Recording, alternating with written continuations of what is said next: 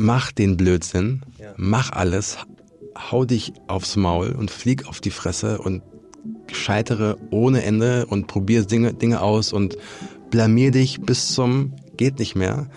Genau das sind die Dinge, die dich weiterbringen im Leben, aus denen du lernst. Und im Idealfall so früh wie möglich. Willkommen zurück bei Nono Yes Yes, dem Interview-Podcast über Persönlichkeitsentwicklung und über die großen Fragen im Leben. Ich bin Nono Konopka und ich spreche hier jeden Freitag mit unterschiedlichen Leuten über ihre Lebensgeschichten. Das Ziel dabei ist es, dir zu helfen, zu reflektieren, wer du bist, wo du hin möchtest und wie du dorthin kommst. Oder ob das überhaupt wichtig ist. Also noch einmal, schön, dass du hier bist und schön, dass du dir die Zeit nimmst zuzuhören.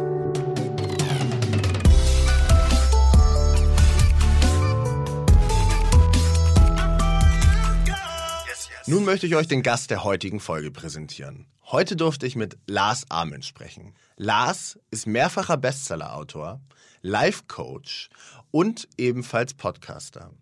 Er dürfte den meisten von uns wohl für sein Buch Dieses bescheuerte Herz bekannt sein, was auf seinem eigenen Leben basiert und 2017 mit Elias Mbarek in der Hauptrolle im Kino erschien. Er trifft Menschen wie Amy Winehouse, Pharrell Williams, Bushido, Pink oder Paulo Coelho und spricht mit ihnen über das Leben. All das verarbeitet er beim Schreiben und sein letztes Buch It's All Good landete sofort auf der Spiegel Bestsellerliste. Wir sprechen darüber, wie man es schafft, positivere Gedanken zu haben, was es mit einem macht, wenn man auf einmal eine Pistole an den Kopf gehalten kriegt und warum er einem herzkranken Jungen alle Wünsche erfüllt hat. Lars erzählt mir außerdem, wovor er Angst hat, warum es wichtig ist, alles, wirklich alles, innerhalb von fünf Sekunden zu beginnen und was er als nächstes vorhat. Ich selbst habe all seine Bücher gelesen, finde, er ist eine riesige Inspiration und freue mich, diese Folge heute mit euch teilen zu dürfen. Wie immer, lasst mich einfach wissen, wie ihr sie findet. Schickt mir eure Meinung, euer Feedback, was ihr denkt, per Instagram oder per E-Mail. Und ich wünsche euch viel Spaß mit Lars Ament. Cheers. Du mit Sprudel, ich ohne. Aha. Ja, schön, dass du da bist, Lars, heute. Vielen Dank. Aber wir haben uns ja, wir haben ja gerade eben schon einen Käffchen und einen Tee getrunken. Und Tischtennis gespielt. Und Tischtennis gespielt, stimmt. ja, wir machen gleich noch einen zweiten Satz. Ich will noch eine Revanche. Dass du das verdrängen wolltest gerade, war mir schon klar. Aber ich habe dich abgezogen. Du hast kein Land gesehen. 11-9. das war knapp, ich, das stimmt. Aber ich habe gut aufgeholt. Auf jeden Fall, von, von 8-3. Von 8-3 auf 8-8 und dann hoch zu 11-9. Ich mach mal ganz kurz nochmal so über das Mikrofon. Ich sehe dich nämlich gar nicht so richtig. So, so ist besser. Ähm, wenn ich jetzt gerade ins Elbgold gekommen wäre, mhm. was ich öfter mal mache, und mir dann da meinen ähm, meinen schwarzen Tee bestellt hätte und es war ja sehr voll gerade. Das heißt, eigentlich, eigentlich war es ja der einzige Platz sowieso, wenn wir nicht verabredet gew also gewesen wären, wäre ja neben dir gewesen. Das heißt, ich hätte mich neben dich gesetzt. Genau. Und ähm, Meistens ist es so, dass ich früher oder später mit den Leuten ins Gespräch komme, tatsächlich, wenn ich dann da sitze alleine und meinen Tee trinke. Ähm, und ich hatte dich so angeguckt und meinte so, ja, was machst du hier so mit deinem, mit, mit, mit deinem Espresso und deinem O-Saft? ähm, ich bin Nono. Wer bist, wer bist du? Was, was führt dich nach Hamburg? Kommst du aus Hamburg? Ähm, was, was hättest du erzählt? Also ich hätte gesagt, ich komme aus Berlin. Mein Name ist Lars und ich besuche hier meinen kleinen Bruder und ähm, hätte dann auch gesagt, dass immer, wenn ich in Hamburg bin, es regnet, wie heute, in Strömen. ist wirklich so. ist ein Fluch, der auf mir lastet. Und, ähm, last, der, ich glaube, der lastet auf Hamburg. Ja, auf ich glaube, der lastet nicht auf dir. und ja, genau, das hätte ich so erzählt. Und was wir heute Abend machen, sammeln ein bisschen Geld für die herzkranken Kinder und so. So hätte ich dann dieses Gespräch sehr wahrscheinlich begonnen, wenn ich gefragt wär, worden wäre von dir.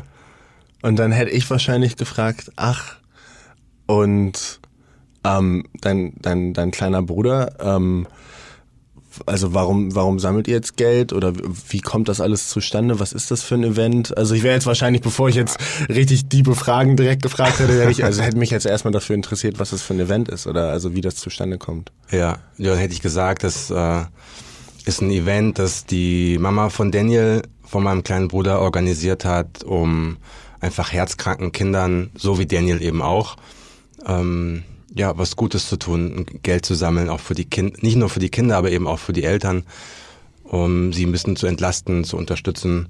Und ähm, ich muss kurz mein Handy ausschalten. Ich dachte, ich hätte es ausgelacht. So. Und hätte dann erzählt, dass eben mein kleiner Bruder sehr schwer krank ist und keine hohe Lebenserwartung hatte und wir dann eben gesagt haben, jeder Tag zählt und wir, solange du noch hier unter uns bist, werden wir jeden Tag rocken bis zum Umfallen und das Beste aus allen machen und ein Vorbild sein und auch andere Menschen inspirieren, genau das zu tun, nämlich das Leben zu genießen, solange wir noch hier sind. Und jetzt kurz vor Weihnachten ich weiß nicht, darf ich das sagen, kurz vor Weihnachten? Also ich wünsche tatsächlich Leuten schon frohe Weihnachten. Also darfst du das auf jeden Fall sagen. Ja, und so kurz vor Weihnachten kann man auch den Leuten mal ähm, sie daran erinnern, was wirklich wichtig ist im Leben. Und wenn man dann so ein paar Leute zusammenbekommt, um ja ein paar Werte zu vermitteln, das, das machen wir heute Abend. Aber darf man das nicht immer? Darf man das, äh, also gut, kurz vor Weihnachten darf man das wahrscheinlich besonders?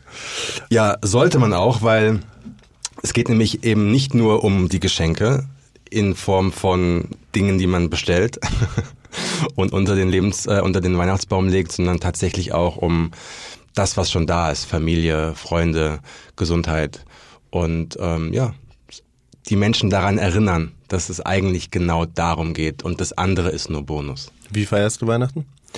Mit meiner Familie, mit meinem Vater. Ich fahre immer nach Hause.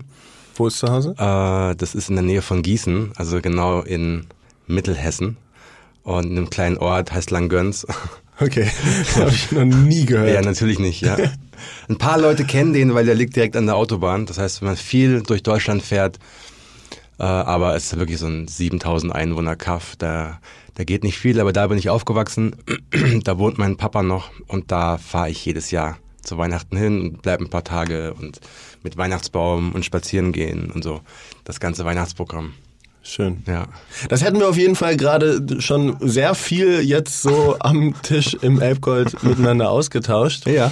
Und ähm, da hätte ich dich vielleicht angeguckt und gesagt, Lars, ne? Also bist, bist du da von ähm, dieses bescheuerte Herz, ist, das habe ich neulich geguckt, ist das, bist du der Lars?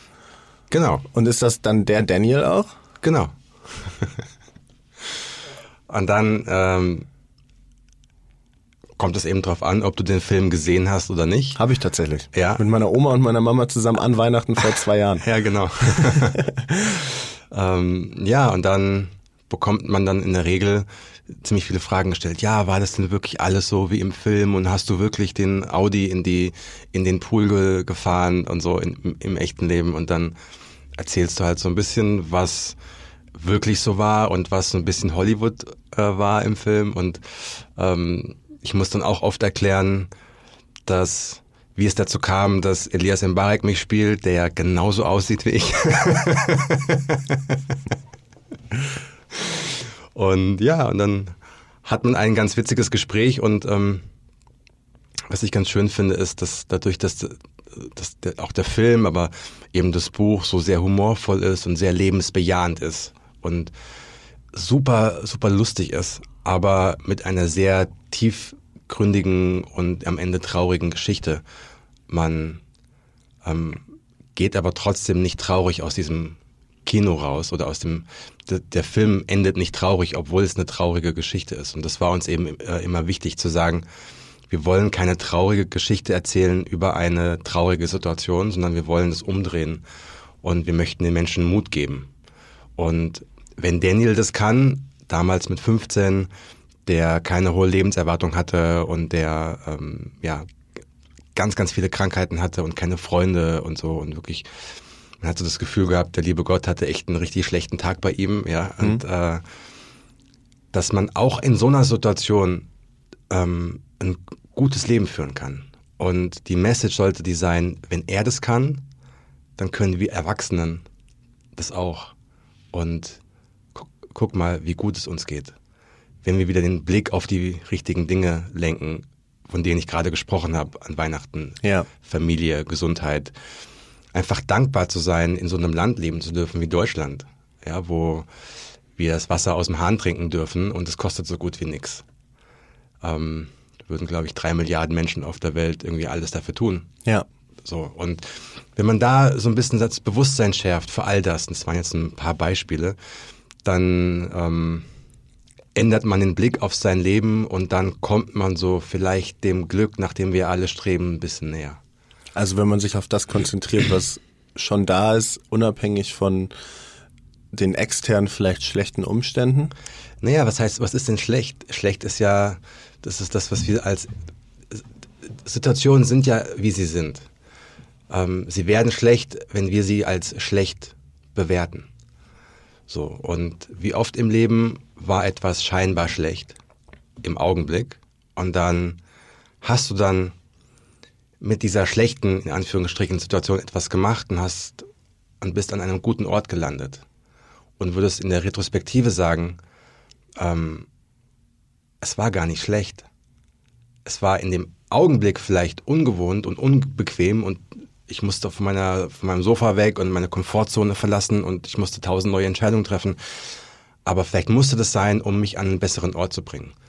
Und ähm, ja, deswegen so schlechte Situationen sind oft auch nur getarnt als schlechte Situationen und entpuppen sich manchmal als richtig gute Dinge, die daraus entstehen. Hast du ein Beispiel aus, von Ne, es dir gibt- selbst, Ähm, wo du vielleicht in, einer, in einem dunklen Ort, in einer schlechten Zeit warst und dann das so eine Retrospektive, wie du gerade gesagt hast, so schön voll viel Sinn gemacht hat, dass es so passiert ist? Also, dass es sehr, sehr wichtig war für Absolut. das, was du heute bist, wer du bist? Ja, absolut. Also es gibt sehr viele Beispiele. Ich war früher beim Radio in Frankfurt und ähm, war der Musikredakteur und hatte meine eigene Radiosendung sonntagsabends. Unfrisiert hieß die, von sieben bis um zehn ging die immer. Ähm, ich, ich nicht alleine, aber mit einer, Wann- war das? mit einer kleinen Crew. Das war so 1999 bis 2005, so Ja. um den Dreh, 2000, 2005. Und ähm, das war einfach die beste Zeit. Das war, da war das Radio noch nicht so formatiert wie, äh, wie heute. Das war das Jugendradio vom Hessischen Rundfunk und da durften wir wirklich machen, was wir wollten. Also die haben uns einfach machen lassen.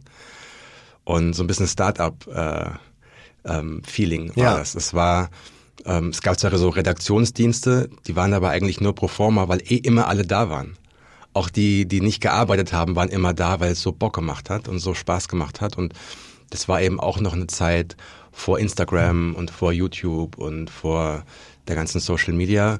Ähm, das hat bedeutet, dass du noch richtige Stars treffen konntest, weil die selbst auch das ähm, ja, Bedürfnis hatten zu reden. Ja, wenn Beyoncé oder Destiny's Child damals in Frankfurt waren, dann habe ich die interviewt und versuche heute mal ein Interview mit Beyoncé zu, zu machen. Das wird relativ schwierig. Ja.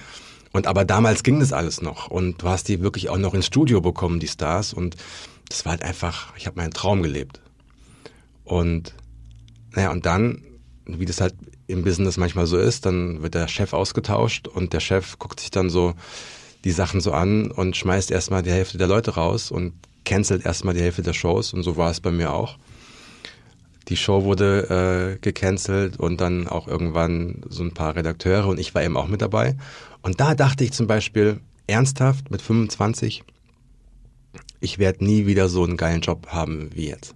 Das war's jetzt.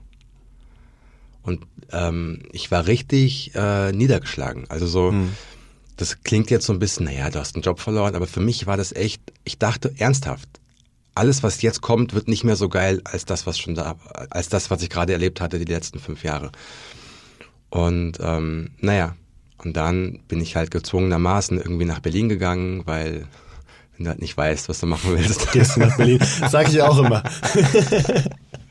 dann landest du halt irgendwann in Berlin und meine Freundin hat damals schon in Berlin gewohnt und es war einfach dann auch sinn, sinnvoll, das zu machen und habe dann ein bisschen für MTV geschrieben und für Viva, so Moderation.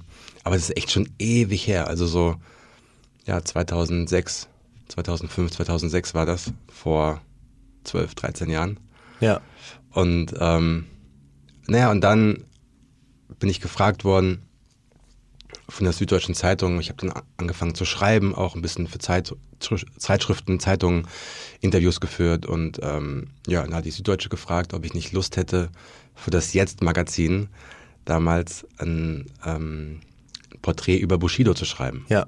Und dann habe ich so gedacht, ja, mache ich. Und das war so die Zeit vom Bordstein bis zur Skyline zurück, also 2007 war, ja, 2007, 2006, 2007. Und ähm, ja, habe ich Bushido begleitet ein Wochenende. Wir haben uns super verstanden. Und ähm, hast du ihn Bushido oder Anis genannt? Äh, Bushido. Okay. Ja. Und äh, ja, das war ein bisschen komisch, weil es hat ihn eigentlich keiner Anis genannt. Also so aus der Crew so ein paar, aber auch das war irgendwie immer komisch. Also ja, Bushido oder oder so Bu oder so, ne? Mhm. Huibu. Ähm, ja, und ja, dann haben wir es ganz gut verstanden. Er hat das auch gemocht, wie ich das geschrieben hatte, weil er gesagt hat, ähm, ich finde es cool, weil du kommst unvoreingenommen her und du, ähm, du wertest nicht, was hier so passiert, sondern du beobachtest einfach nur und du verstehst auch, was ich sage äh, und wie ich es sage. Und wenn ich gewisse Wörter verwende, ähm, weißt du genau, wie das gemeint ist. Und ähm, ja, es hat mir Spaß gemacht und dann hat er mich einfach gefragt, hast du nicht Lust, ähm, meine Biografie zu schreiben. Und dann habe ich so gemeint, hm, so Pipi Langstrumpf-mäßig habe ich noch nie probiert, aber ich glaube, ich könnte das. Und dann habe ich es ausprobiert und dann habe ich dann irgendwann ja, mein erstes Buch geschrieben. Und da würde ich jetzt sagen, auf deine Frage zurückzukommen mit der schlechten Ausgangsposition oder mit diesem schlechten Moment, das wäre sehr wahrscheinlich alles, mein ganzes Leben wäre anders verlaufen, wenn ich damals meine bequeme Situation äh, nicht hätte ändern müssen. Ich hätte meinen Job behalten beim Radio, ich wäre vielleicht immer noch beim Radio. Viele von meinen damaligen Kollegen äh, sind heute immer noch beim Hessischen Rundfunk. Vielleicht hätte ich dort jetzt auch irgendwo meinen Schreibtisch gehabt. Who knows? Ähm, aber ich glaube, dass das so, wie es gekommen ist, eigentlich ganz gut war. Und ich mir jetzt auch gar nicht mehr vorstellen könnte, beim, beim Radio dort immer noch zu sein. Also ist Schreiben für dich, ich, ich schreibe ja auch gerade ein Buch mhm. und es, ich finde... Respekt. genau, das trifft es sehr, sehr gut. Ich finde diesen Moment, also es, ich habe da sehr viel Spaß dran, mhm. aber es erfordert wahnsinnig viel Selbstdisziplin. Finde ich. I know. ja, weil du, du bist ja völlig selbstverantwortlich für alles. Also so, ich weiß jetzt nicht, ob du schon irgendwelche Deadlines hast und so, aber du, in der Regel machst du einen Buchdeal und dann sagen die eigentlich nur, Abgabe ist 1. Juni nächstes Jahr, ja. im nächsten Jahr. Und wie du das machst, wie du deine Zeit einteilst, ist uns völlig egal. Du kannst jetzt erstmal ein halbes Jahr Urlaub machen und wenn du das Buch in der Woche schreibst, sind wir fein mit. So, das heißt, das muss man selbst ähm, herausfinden, wie man ist, wie man tickt, wie man arbeitet und man muss sich tatsächlich selbst zwingen, sich an diesen verdammten ähm, Schreibtisch zu setzen und die Seiten zu füllen. Und das kann mitunter extrem deprimierend sein, wenn du vor einem weißen Blatt Papier sitzt und es kommt einfach nichts raus und du bist so uninspired, dass einfach nichts geht. Und da eben so diese Ruhe zu bewahren, diesen Abgabetermin einfach völlig auszuschalten, auch wenn der natürlich von Tag zu Tag näher rückt. Ja. Ähm, das musst du völlig ignorieren, absolut und ja, in dich kehren und einfach entspannt bleiben und wieder in deinen Flow kommen. Und ja, aber ich bin auch jedes bei jedem Buch irgendwie nach wie vor überrascht am Ende, dass ich es geschafft habe. Also so, es gibt bei jedem Buch so viele Momente, wo ich sage, fuck it, ich schmeiß das jetzt alles hin, ich krieg das nicht hin. Ja. Und das hört War auch, ich gerade gestern. Ja. und uh, Welcome to the Club. Ja, also es hört auch nie auf. Also es gab bei Why Not, das war mein vorletztes Buch, das war so ein bisschen anders. Da war ich von Anfang bis zum Ende voll im Flow. Und ähm, aber so zum Beispiel bei meinem letzten Buch It's All Good, da war ich auch kurz davor, es zu canceln. Und habe mich aber dann daran erinnert, okay, ähm, nee, aufgeben ist keine Option und deswegen weitermachen. Also ist Schreiben für dich die Art, wie du dich am besten ausdrückst oder am liebsten ausdrückst? Oder warum schreibst du? Du könntest ja auch in Form, könntest ja auch, also du machst ja auch Videos und schreibst ja auch so kleine, also bist ja auch auf Instagram und so aktiv, aber wenn du jetzt dir eine Sache aussuchen könntest, die du machen würdest, sagen wir. Also wenn ich jetzt zwischen allen. Ein Medium. Ja. Hm. Ist echt schwer, weil ich liebe das Radio, also so das, das Format und Podcast zu machen, ist ja am Ende des Tages nichts anderes als Radio zu machen. Ja. Ähm, also so Podcasts finde ich schon gut, aber wenn ich mich jetzt wirklich entscheiden müsste, würde ich beim, beim Schreiben bleiben. Ich kann dir auch genau sagen, warum. Ja. Weil das ist eine sehr pure Form von Kommunikation, weil du bist, du bist ja, also das, eines der schwierigsten Dinge beim Schreiben ist, damit klarzukommen, dass du permanent alleine bist. Ja. Es ist ja so das Einsamste, was man sich vorstellen kann. Du bist monatelang an einem Projekt und du bist ganz alleine. Es ist niemand da, der dir hilft. Du bist für dich und mit deinen Gedanken. Ja, es gibt ja ganz viele Menschen, die rennen vor ihren Gedanken weg, weil sie keinen Bock haben, das zu, sich damit zu beschäftigen, was da alles so in ihrem Kopf vorgeht. Aber beim Schreiben bist du ja, machst du das ja Tag und Nacht. Du beschäftigst dich gedanklich mit dem, was, was du zu äh, Papier bringst. Und das muss man schon auch aushalten können. Ja. So, ähm, aber ich mag das. Ich finde das irgendwie, ich finde das cool, so Bilder in meinem Kopf entstehen zu lassen, Geschichten entstehen zu lassen und ähm, I love it. Ist auch ein bisschen selbsttherapierend, oder nicht? Immer. Absolut. Deswegen haben ja auch alle Schriftsteller einen an der Waffel. Es gibt auch, es gibt auch dieses Zitat, das habe ich neulich gelesen und fand es super passend. Erst schreibst du das Buch, dann schreibt das Buch dich. Ja. Ja, also so, absolut. Ich musste jetzt erst ein bisschen nachdenken, was das wirklich ja. jetzt bedeutet. Aber ähm, es ist auf jeden Fall, und du musst natürlich auch den Mut haben, Dinge aufzuschreiben, die in deinem Kopf vor sich gehen, weil oft das halt auch echt wehtut. Ja. Also diese brutale Ehrlichkeit an den Tag zu legen und deine Gedanken offen zu legen. Vor allem, wenn man das so macht, wie ich mache. Ich schreibe ja keine Romane. Das heißt, bei mir ist hier alles, ich schreibe ja, wie man so schön sagt, populäre Sachbücher. Das heißt, es ist am Ende des Tages entspricht der Wahrheit, das ist jetzt nichts Fiktives, Non-Fiction.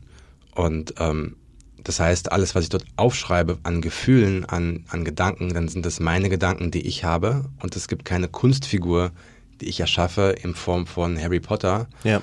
Und ich lasse dann diese Gedanken nicht Harry Potter haben, was ja relativ, also nicht falsch verstehen, einfach ist als Schutzmechanismus, weil ich ja nur der Autor bin, der diesem ähm, dieser Figur, die ich erfunden habe, diese Gedanken gebe. Bei mir ist ja so, ich habe diese Gedanken und damit öffnest du dich halt brutal. Also du ziehst dich einfach nackt aus.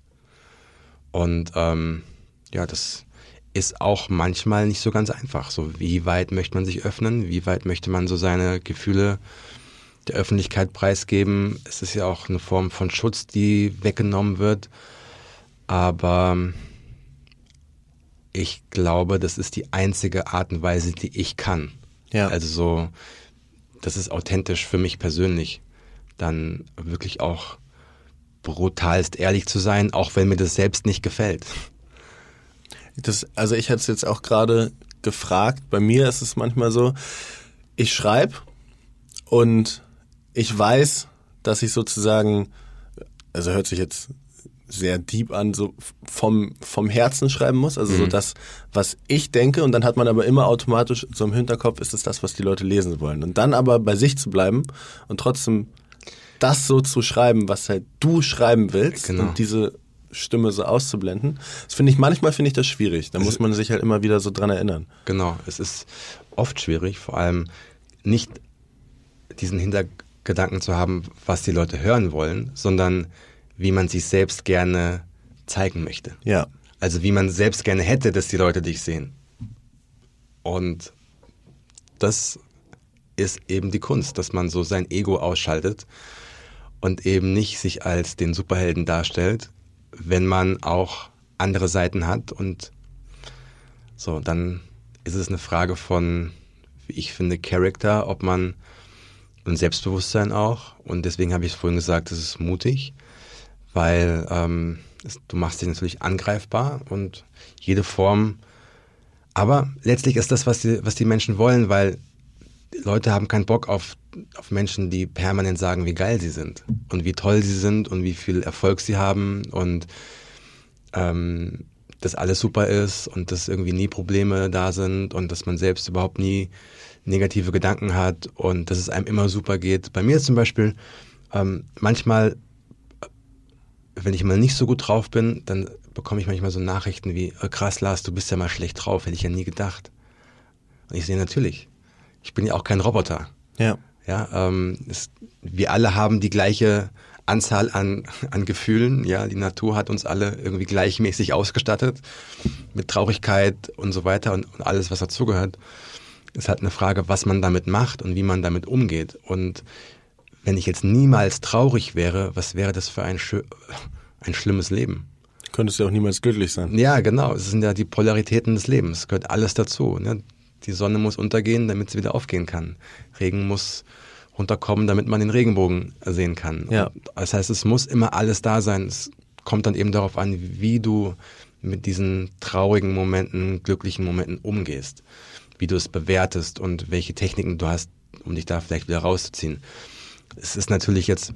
Welche Techniken und Methoden hast du? Oder hast du Techniken und Methoden? Ja, aber ich bin auch, ich musste auch erstmal lernen, dass ich zum Beispiel sehr gerne in so einem Stadium der Melancholie bin. Dadurch, dass ich sehr viel schreibe, also ich habe jetzt in den letzten elf Jahren elf Bücher geschrieben. Das heißt, ich bin eigentlich nie nicht am Schreiben.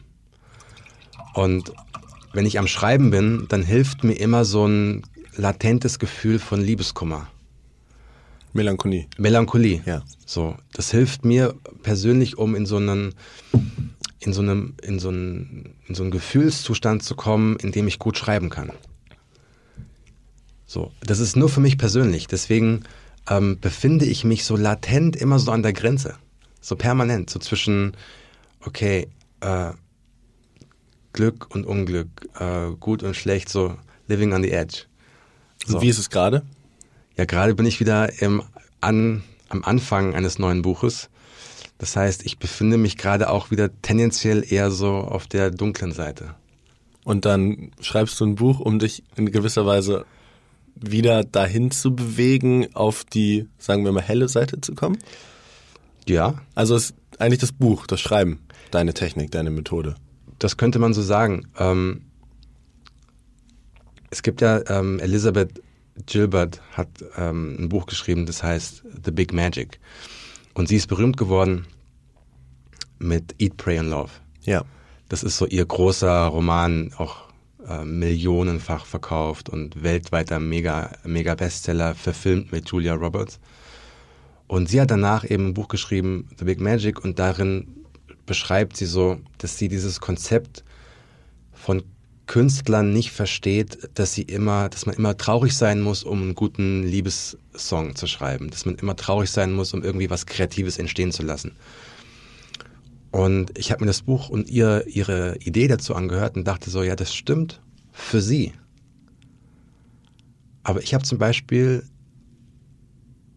ähm, ich kann mich nicht erinnern, ein Buch geschrieben zu haben, wo ich permanent mega happy war. Weil wenn ich mega happy bin, dann gehe ich an den Strand. Dann habe ich gar keinen Bock zu schreiben. Das heißt, ich brauche diese ständige, beim Prozess des Schreibens von diesem tendenziell eher melancholischen. Und was würdest du Leuten, die jetzt nicht schreiben, die aber vielleicht auch öfter mal, so wie jeder von uns, sich mehr auf der dunkleren Seite befinden, also einfach eine schlechte Zeit haben, eine schlechte Phase, in einer schlechten Situation, vielleicht auch in einer in dem Moment aussichtslosen Situation, scheinbar aussichtslosen Situation befinden. Ähm, was würdest du denen raten, wie sie damit umgehen? Also wie ja, sie da rauskommen? Wichtig ist zum Beispiel ein Bewusstsein dafür zu erlangen, dass das jetzt erstmal nichts Schlechtes ist. Also weil Situationen, jede Situation, ob deine Mutter stirbt, ob du einen Autounfall hast, ob du eine Krankheit hast, ob du gefeuert wirst von deinem Job, ob du was auch immer, ähm, ist erstmal eine Situation, die ist, die ist, wie sie ist. Und erst deine Interpretation, deine Gedanken über die Situation machen sie zu etwas Gutem oder zu etwas Schlechtem. Das heißt, ein Bewusstsein dafür zu erlangen, dass ähm, jeder von uns die Kraft hat, selbstständig, ohne dass irgendwas passieren muss, die Situation neu zu beschreiben und umzuschreiben. Und so, wenn man dieses Bewusstsein erstmal hat, dass egal was passiert, es wird eine neue Situation kommen und, ähm, und dann tatsächlich sofort in die Aktion gehen. Also nicht das, was eben die meisten machen, was ich auch gerne mal mache, sich so ein bisschen in sich einmummeln und so in diese Jammerspirale zu gehen und dann ähm, hoffen, dass es irgendwie automatisch besser wird, sondern dass du sofort diesen Gedankenstrom durchbrichst. Das kann zum Beispiel sein, dass du den Raum verlässt. Das kann sein, dass du sofort irgendwas machst. Du, du gehst in ein Restaurant oder du gehst zum Sport oder du, ähm, du rufst jemanden an. Das heißt, alles, was möglich ist, um deinen Gedanken zu durchbrechen. Und, und dann versuchen, Dinge einfach radikal anders zu machen. So. Und ähm, deswegen eben auch von mir meine, ähm, ähm, so meine Message, nicht darauf zu warten, dass es irgendwie besser wird, sondern schon jetzt das Gute sehen, damit du dann, wenn etwas scheinbar Schlimmes passiert, dass du vorbereitet bist, dass du weißt, was du machen musst, wenn, wenn solche Dinge passieren. Wie oft verschieben wir das wirklich Wichtige, weil wir glauben, wir haben später immer noch Zeit dafür.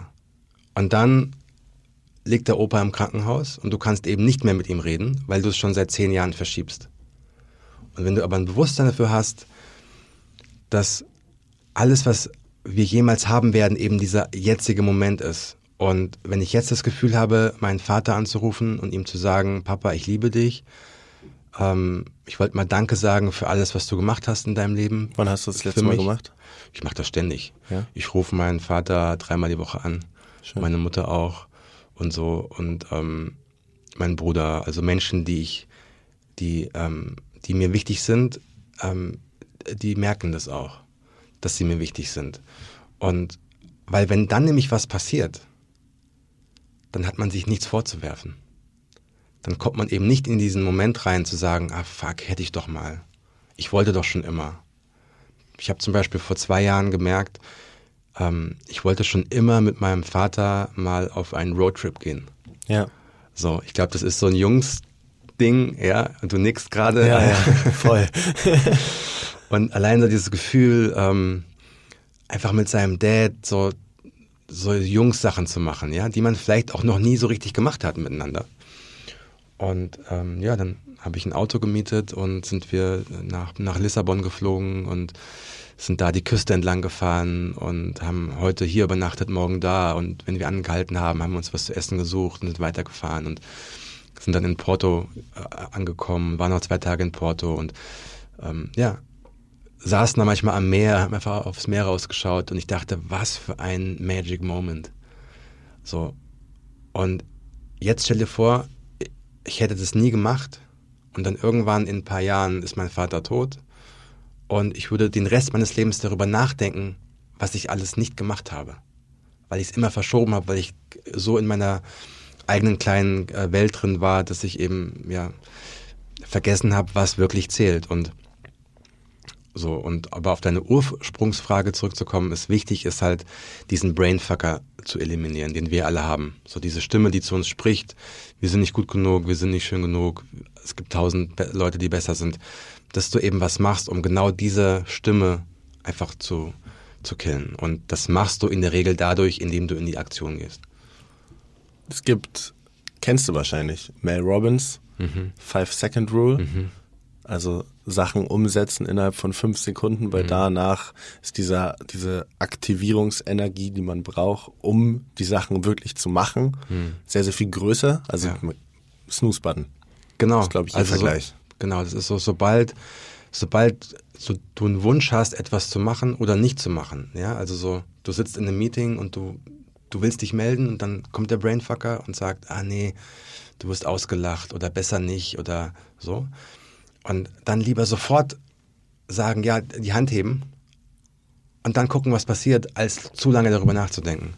Das ist einfach elementar und das, wenn du das mal ausprobiert hast, in jeglichen Situationen wirst du feststellen, du kommst fast immer weiter im Leben.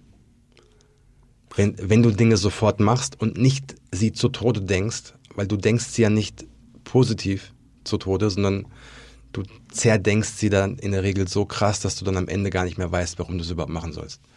Das heißt, ich habe mal vor ein paar Jahren ähm, Richard Branson getroffen. Oh wow. Auf, ja, auf einem Kongress in Litauen. Ja. Da hat er äh, die Keynote-Speech gehalten und ähm, ich war dort mit meinem Mentor und da gab es auch am, am Ende so ein Abendessen und da hat er eben auch so diese Geschichte erzählt, wie er damals seine Airline gegründet hat. Virgin. Virgin, Ja. genau. Und er ist ja mittlerweile, ist ja so ein Vorzeige-Entrepreneur, der irgendwie, irgendwie alles richtig macht. und, äh, und der hat zum Beispiel gesagt, das Geheimnis seines Erfolges besteht darin, dass er, wenn Chancen sich vor ihm auftun, dass er sofort Ja sagt und dann sich überlegt, wie er es umsetzen kann. Also er denkt nicht erst darüber nach, wie bekomme ich es hin, sondern er sagt sofort Ja Ja. auf der Stelle, ohne darüber nachzudenken. Auch wenn er kein Experte ist im, in, in Raumfahrt. Wer ist schon Experte in der Raumfahrt? ja? Aber wenn du diese, diese Vision hast oder diese, diese, ähm, diese Chance bekommst, ein, ein Raumschiff zu bauen, ja, und dir dann erst überlegst, okay, was brauche ich für Leute, die das für mich umsetzen, dann wirst du auch erfolgreich sein, wie man ja bei ihm auch sieht. Wenn du aber im Vorfeld schon zehn Schritte dir überlegst, ähm, dann wirst du den ersten Schritt niemals gehen.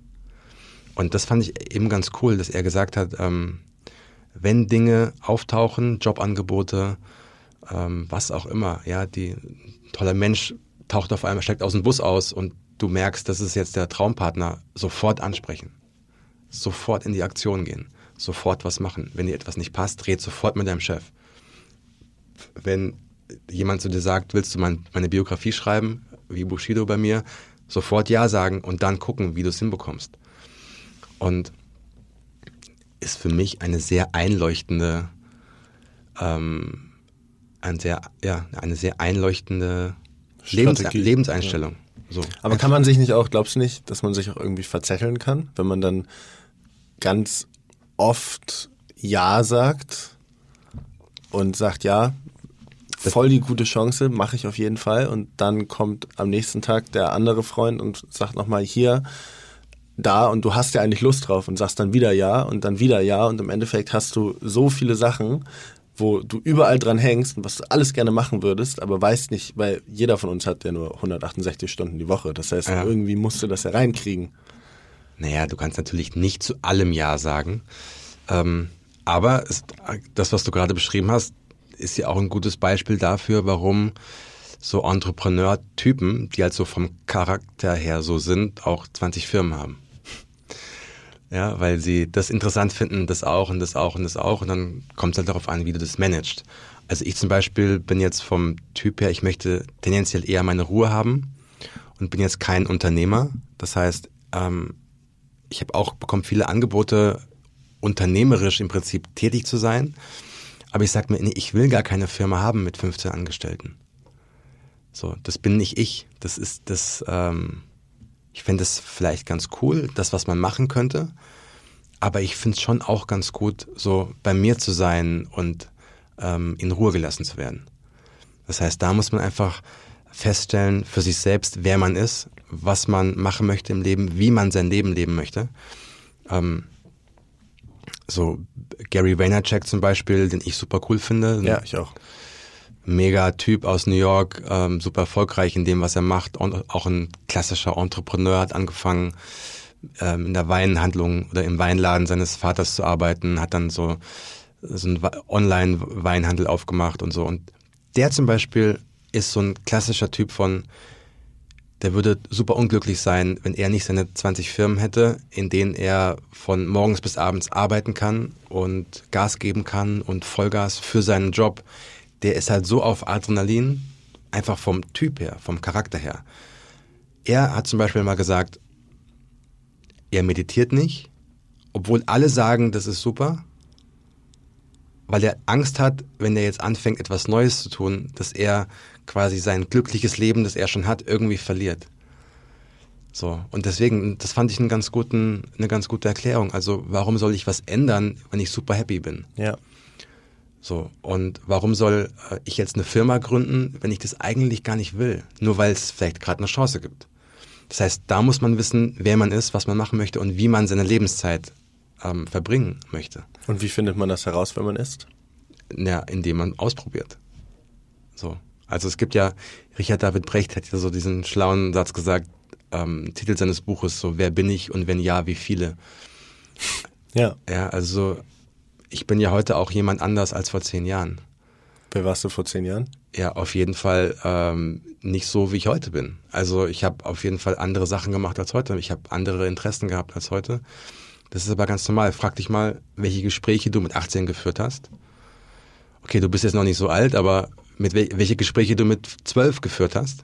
Auch mit 18, ganz Ja. großer Unterschied. Auch mit 18. Ähm, und welche Gespräche du heute führst, welche Interessen du heute hast. Du warst ja auch auf Weltreise. Allein so eine Weltreise sorgt dafür, dass du die Welt ganz anders wahrnimmst, weil du auf einmal merkst, okay, die Menschen in Peru oder in Afrika oder in Indien oder in Sri Lanka, die leben ja ganz anders als hier bei uns. Und das, was wir hier für richtig empfinden, weil wir so aufgewachsen sind kulturell, ähm, das empfinden Menschen auf der anderen Seite des, der Erde ganz anders. Einfach weil sie andere Lebensumstände haben. Also das Konzept von richtig und falsch ist, wenn man das mit seinen eigenen Augen sieht, da schon mal so ein bisschen ähm, ins Wanken gekommen. Es gibt nämlich kein richtig und falsch. Es gibt nur das, was ich persönlich als richtig empfinde. Aber ich in Sri Lanka oder meine Version in Sri Lanka denkt vielleicht genau das Gegenteil. Obwohl wir die gleichen Personen sind. Ja. Also, kann nee, ich, ich, ja? ich, ich, ja, ich weiß 100 Pro- Also du wenn, änderst halt die Perspektive. Genau. Und was ist passiert? Du bist nur in Anführungsstrichen ein Jahr auf Weltreise gewesen, aber du hast so viele neue Eindrücke. Das ist wie so zehn Jahre Schule komprimiert in einem, in einem Monat, was du an Wissen bekommst. So. Und Dinge, die vorher richtig waren, vielleicht stellst du danach in Frage. Einfach weil du neue Dinge gelernt hast über das Leben, auch über dich. So. Und ähm, deswegen, mit jeder Reise, mit jedem Buch, mit jeder Entscheidung ändern wir auch die Person, die wir sind. So wäre schlimm. Stell dir vor, es gäbe gar keine Entwicklung zwischen dem 18-jährigen Lars und dem 28-jährigen Lars und dem 38-jährigen Lars. Ich möchte auf jeden Fall nicht mit 78 noch die gleichen Sachen machen, die ich mit 18 gemacht habe. Vielleicht auch oder vielleicht wieder. Aber, Oder teilweise. Oder teilweise. Ich möchte aber auf jeden Fall mit 78 so irgendwo sitzen und sagen, ey, was ich mit 18 für ein dummes Zeug gemacht habe. Aber es war gut, weil es hat mich dahin geführt, wo ich heute bin. Sind das diese. Es gibt so einen schönen Satz, der fällt mir gerade ein. Ich muss ihn sagen, weil sonst vergesse ich ihn wieder. Ja, bitte. Heißt, ähm, ich weiß nicht, wer ihm im Original gesagt hat. Es könnte sein, dass das Albert Einstein war. Der hat gemeint, um alt und weise zu sein, muss man zuerst jung und dumm gewesen sein. Das würde ich genauso unterschreiben. Ja, also so, mach den Blödsinn, Ja. mach alles, hau dich aufs Maul und flieg auf die Fresse und scheitere ohne Ende und probier Dinge, Dinge aus und blamier dich bis zum geht nicht mehr. Genau das sind die Dinge, die dich weiterbringen im Leben, aus denen du lernst. Und im Idealfall so früh wie möglich. Und so, ich, greife mir immer im Kopf, wenn, ähm, wenn Menschen sagen, ja, aber ich habe Angst davor, ausgelacht zu werden oder ich habe Angst davor, dass es nicht gut wird oder zu scheitern, dann sage ich, na, nenn mir eine Person auf der Welt, die in ihrem Bereich die Meisterschaft erlangt hat, die nicht vorher 100 Milliarden Mal gescheitert ist. Du wirst nicht eine finden. Ja. Es geht nämlich nicht ohne. Ist unmöglich. Wie willst du Cristiano Ronaldo, weil wir vorhin über ihn gesprochen haben, ähm, das ist ein schönes Bild für uns Jungs, ja? Warum, ähm, warum schießt der so viele Tore? Weil der vorher jedes Mal scheitert. Du siehst zwar nur auf der Anzeigentafel, ähm, Juventus Turin gegen Real Madrid äh, 5-0, ja. Oder 1-0. Ja. Du, du siehst dieses eine Tor, was Cristiano Ronaldo geschossen hat. Was du nicht siehst, ist, dass er vorher beim Versuch, dieses 1-0 zu schießen, 38 Mal gescheitert ist. Was war denn der größte Fehler, den du gemacht hast? Also, ähm, ist immer schwer zu sagen, weil Dinge, die man in der Situation entschieden hat, weil man geglaubt hat, das ist die richtige Entscheidung, macht man ja, weil man in dem Augenblick glaubt, das Richtige zu tun. Also gibt es keine Fehler? Naja, letztlich nicht, weil du, ähm, du begehst ja nicht wissentlich einen Fehler, sondern du glaubst eben in dem Augenblick, mit all dem Wissen, das du hast in diesem Moment, das Richtige für dich zu tun. Fünf Jahre später hast du anderes Wissen, du hast andere Informationen, ähm, würdest du vielleicht anders entscheiden, aber das ist ja so, das Ganze, so funktioniert das Leben ja nicht. Ne? Aber ist das tatsächlich so, dass man in dem Moment immer die Entscheidung trifft, wo man denkt, das ist die richtige? Ich glaube, ich glaube, das ist nicht richtig. Ich glaube, es ist, ich glaube, man, da, ich glaube, da kommt die Selbstdisziplin ins Spiel. Ich glaube, ganz oft entscheiden wir uns, wir wüssten eigentlich, dass was anderes besser für uns wäre. Zum Beispiel mhm. Snooze-Button aufstehen. Ja. So ich, ich wüsste, ich sollte jetzt aufstehen, dann habe ich mehr Zeit, dann kann ich entspannt frühstücken, hab die Zeit, duschen zu gehen und mich dann so, also meine Morgenroutine durchzuführen. Und trotzdem drücke ich auf Snooze. Oder ich wüsste, dass eigentlich sollte ich diesen Salat essen und trotzdem esse ich den Burger oder ja. die Pizza. Ähm, Aber das sind ja keine, ähm, das sind ja keine, das sind ja ganz viele kleine Entscheidungen. Also du hast, hast mich ja gefragt, ähm, welchen Fehler würdest du an, oder was würdest du anders machen? Ähm, also wenn du jetzt mit 80 auf dein Leben zurückblickst, ja, und sagst, ja. was hättest du anders gemacht, würdest du wahrscheinlich nicht sagen, ich hätte gerne mit 25 ähm, auf diesen Snooze-Button gedrückt. Fair enough, aber vielleicht sondern, würdest du sagen. Sondern ich würde, ich würde vielleicht sagen, ähm, ich wünschte, ich hätte für diese eine Liebe mehr gekämpft. Ja, weil auch das ist ja oft auch. Genau. Vielleicht kommt man auch da zur Selbstdisziplin. Zu. Ja, genau. Und vielleicht ist man dann in der Situation, ähm, sieht man den, sieht, sieht man die Kurzfristigkeit mehr als das, was wirklich da ist. Also so kurzfristiger Spaß steht dann vielleicht über den großen Werten, die dann wirklich zu etwas ähm, Größerem führen. Und das sieht man eben aber dann manchmal oft in Beziehungen. Ja, du bist mit jemandem zusammen und dann trennt man sich, aus welchen Gründen auch immer, und dann später kommt man eventuell zu dem Schluss, mh, hm, war vielleicht die falsche Entscheidung.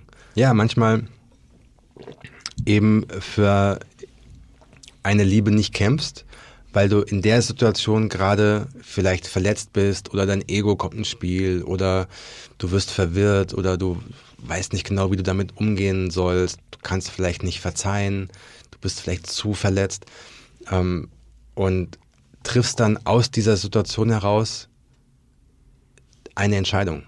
Und Jahre später, wenn du vielleicht weiser geworden bist, neue Gedanken hast und auch Situationen anders interpretierst, kommst du dann vielleicht zu einem anderen Schluss. Aber auch hier wieder, jede Situation, die du in dem Augenblick triffst, ist ja die für dich in der Situation bestmögliche. Und deswegen sind sowas wäre wenn Fragen ja eigentlich immer so. Ich bin zum Beispiel vor kurzem gefragt worden, ja Lars, du hast ja gut reden, deine Bücher sind ja alle erfolgreich. Was wärst du auch so, wie du heute bist, wenn deine Bücher alle gefloppt wären? Dann sage ich, das ist eine Frage, die ich ja niemals beantworten kann. Ja. Ne, ähm, ist das so ein bisschen das, was du gerade gesagt hast? Der, Spaß im Moment gegen deine Werte, also verglichen zu deinen Werten, was du so langfristig erreichen möchtest, ist das auch der Vergleich zwischen so Glück und Erfüllung? Naja, das ist ja so wie, ähm, manchmal muss man sich daran erinnern, was man möchte um kurzfristigen Spaß zu eliminieren. Also wenn du für einen Marathon läufst oder trainierst, weil es dein großes Ziel ist, dein großer Wunsch ist, und du machst den Kühlschrank auf und da ist die halbe Lasagne noch drin. So, dann sagt dein, dein kurzfristiger Wunsch möchte diese Lasagne essen. Du weißt aber, dass dein langfristiger Wunsch ein anderer ist, der dir wichtiger ist. Also in deinem Wertesystem ist die, ähm, steht der Marathon über der Lasagne. Das heißt, ähm, dadurch, dass du Klarheit für dich hast, wirst du diese Lasagne nicht anrühren. Wenn du aber in einem mentalen Stadium der Ungewissheit bist, wenn du kein großes Selbstbewusstsein hast, wenn du so unzufrieden bist vielleicht auch oder so, ja, unbewusst, dann denkst du gar nicht darüber nach und greifst zur Lasagne, weil du das in dem Augenblick gerne möchtest. Ja. Und du wirst keinen erfolgreichen Menschen treffen, der erfolgreich geworden ist, indem er seinen kurzfristigen Verlangen nachgegeben hat. Also ist Disziplin sozusagen. Ja, Disziplin ist alles. Disziplin, Durchhaltevermögen, ähm, dranbleiben, niemals aufgeben. Ohne das geht's nicht. Ja, also, aber das setzt sich voraus. Du, wenn du eine Eins haben möchtest in Mathe musst, oder in Englisch, dann musst du Vokabeln lernen. Das geht nicht anders. Du musst dich hinsetzen und das verdammt normal auswendig lernen, auch wenn du einfach keinen Bock drauf hast. Ja. Und so ist es aber mit allem. Und das Schöne ist halt am Erwachsensein, dass du halt irgendwann nicht mehr zur Schule gehen musst, sondern du kannst dir selbst aussuchen, ähm, wofür du zehn Stunden lernst, wofür du das machst. Und dann macht es nämlich auch Spaß, weil du weißt ja, wofür. Du willst diesen verdammten Marathon laufen in einer Zeit, die ja gut für dich ist. Wofür schreibst du Bücher? Das ist auf jeden Fall eine Form von Therapie. Ähm, und ich liebe es einfach. Es ist für mich wie ins Studio gehen und einen, einen Rap-Song aufzunehmen. Setze ich mich hin und schreibe ein Kapitel. So, ich bin halt nicht talentiert genug, um zu rappen, deswegen schreibe ich einen Text. Aber sonst würdest du rappen? Ich würde, äh, am liebsten wäre ich Timberland. Zum Thema, also man muss auch irgendwann dann einsehen, wenn man was nicht kann. Absolut. Ich war früher DJ. Ich wollte immer DJ werden. Das war so meine große Leidenschaft als 14-, 15-Jähriger. Ich habe schon mit acht angefangen, Platten zu sammeln. Bin Hip-Hop-Kid und habe auch, meine, meine ganze Wohnung besteht eigentlich nur aus Schallplatten. Und ähm, hatte auch alle Möglichkeiten, alle Voraussetzungen und war dann ja auch beim Radio und ähm, hätte wirklich daraus was machen können, aber ich war am Ende einfach nicht fleißig genug. Und wenn du dir das eingestehst, okay, du, am Ende war es dir nicht wichtig genug. Ja. Dann sollte es auch so sein, dann ist es auch okay. Voll. Ich hatte, das wollte ich vorhin schon fragen, aber dann sind wir in so einen Flow gekommen, wo ich das, wo ich das wieder vergessen habe oder ich wollte es nicht unterbrechen. Ähm, Du hast gesagt, wenn man über dieses verrückte Herz spricht und dieses bescheuerte Herz. Dieses bescheuerte Herz, mhm. Entschuldigung. Ähm, und du wirst oft ähnliche Fragen gefragt. Deshalb mhm. habe ich dich auch gar nicht, bin da gar nicht so die Fragen ähm, habe ich auf den Tisch gelegt, die wahrscheinlich die meisten Leute fragen. Was, was würdest du dir denn wünschen, was die Leute fragen, was vielleicht wenige Menschen oder vielleicht sogar noch keiner gefragt hat über diese, über diese Geschichte?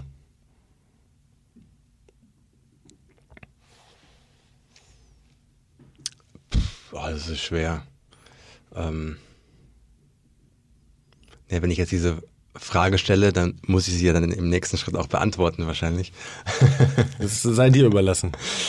ähm, dann müsste ich jetzt tatsächlich echt überlegen. Äh,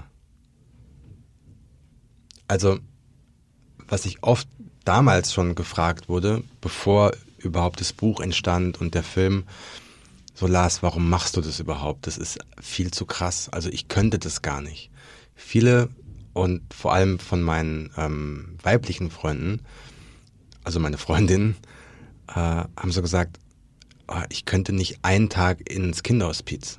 Ich würde das nicht ertragen. Dort die kleinen Kinder zu sehen, die Babys zu sehen und zu wissen, dass die nur noch eine Woche leben oder vielleicht einen Monat. Das ist so schlimm. Ich habe mit meinem Leben schon so viel zu tun, das wird mich fertig machen. Ja.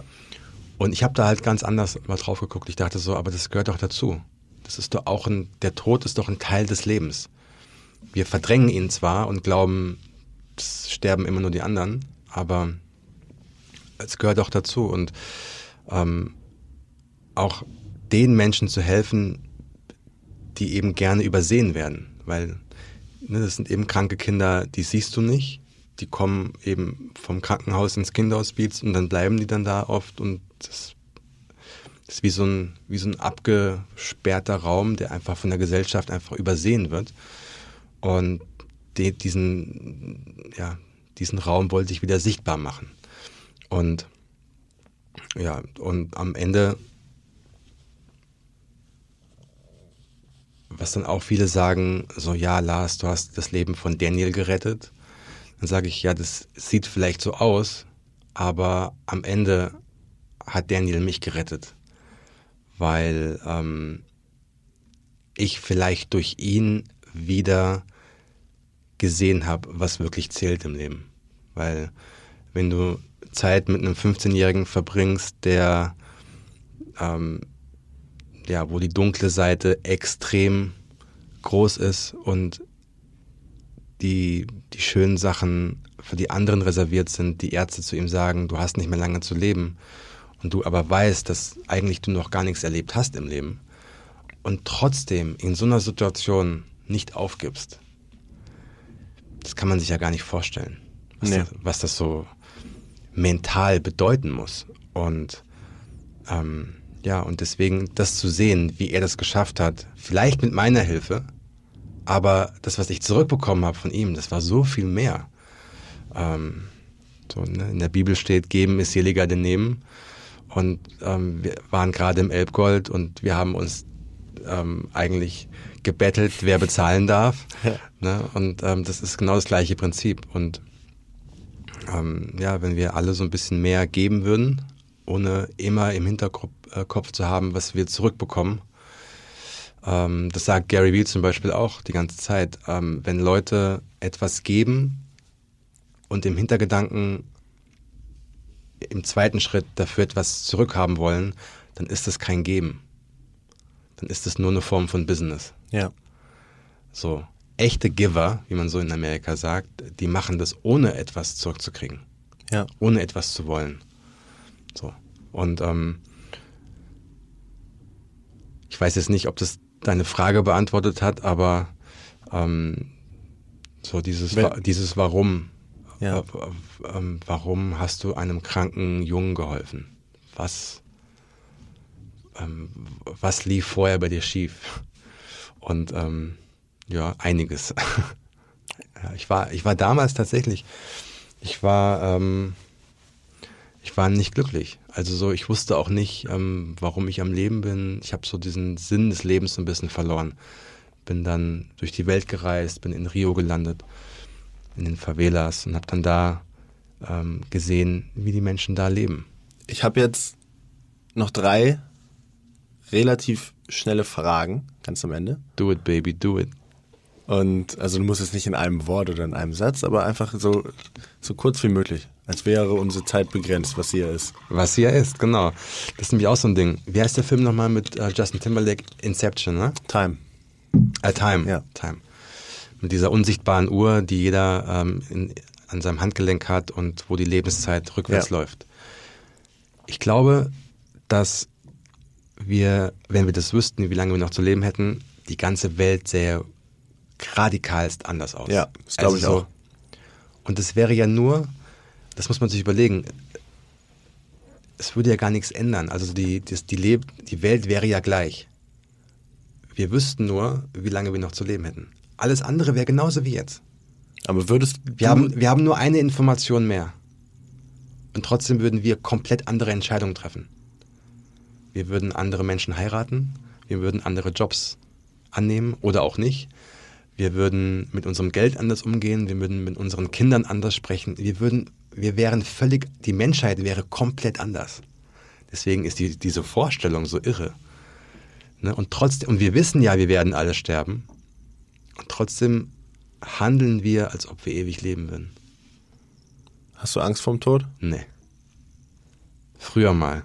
Also so mit 15 war das für mich eine ganz schlimme Vorstellung, weil ich dachte so, oh krass, wenn du nicht mehr da bist, dann ist ja alles vorbei.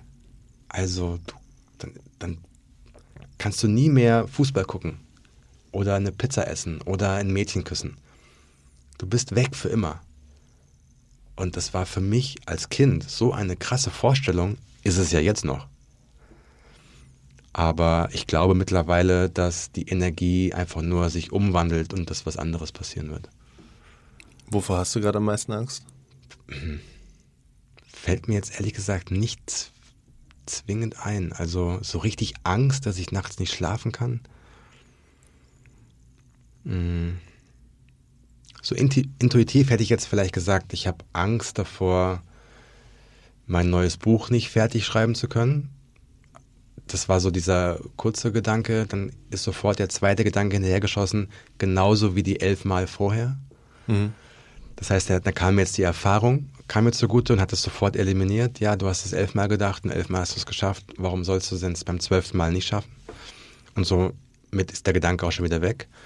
Ähm, es gibt so eine Angst, ja, vielleicht mit 95 auf meinem Sterbebett zu liegen und mir eingestehen zu müssen, Dinge nicht gemacht zu haben. Aber da ich das ja weiß, kann ich es jetzt ja machen.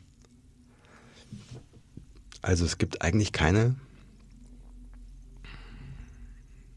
fällt mir jetzt keine Angst ein. Okay, wenn dir eine einfällt. Dann melde ich mich, ja. ja.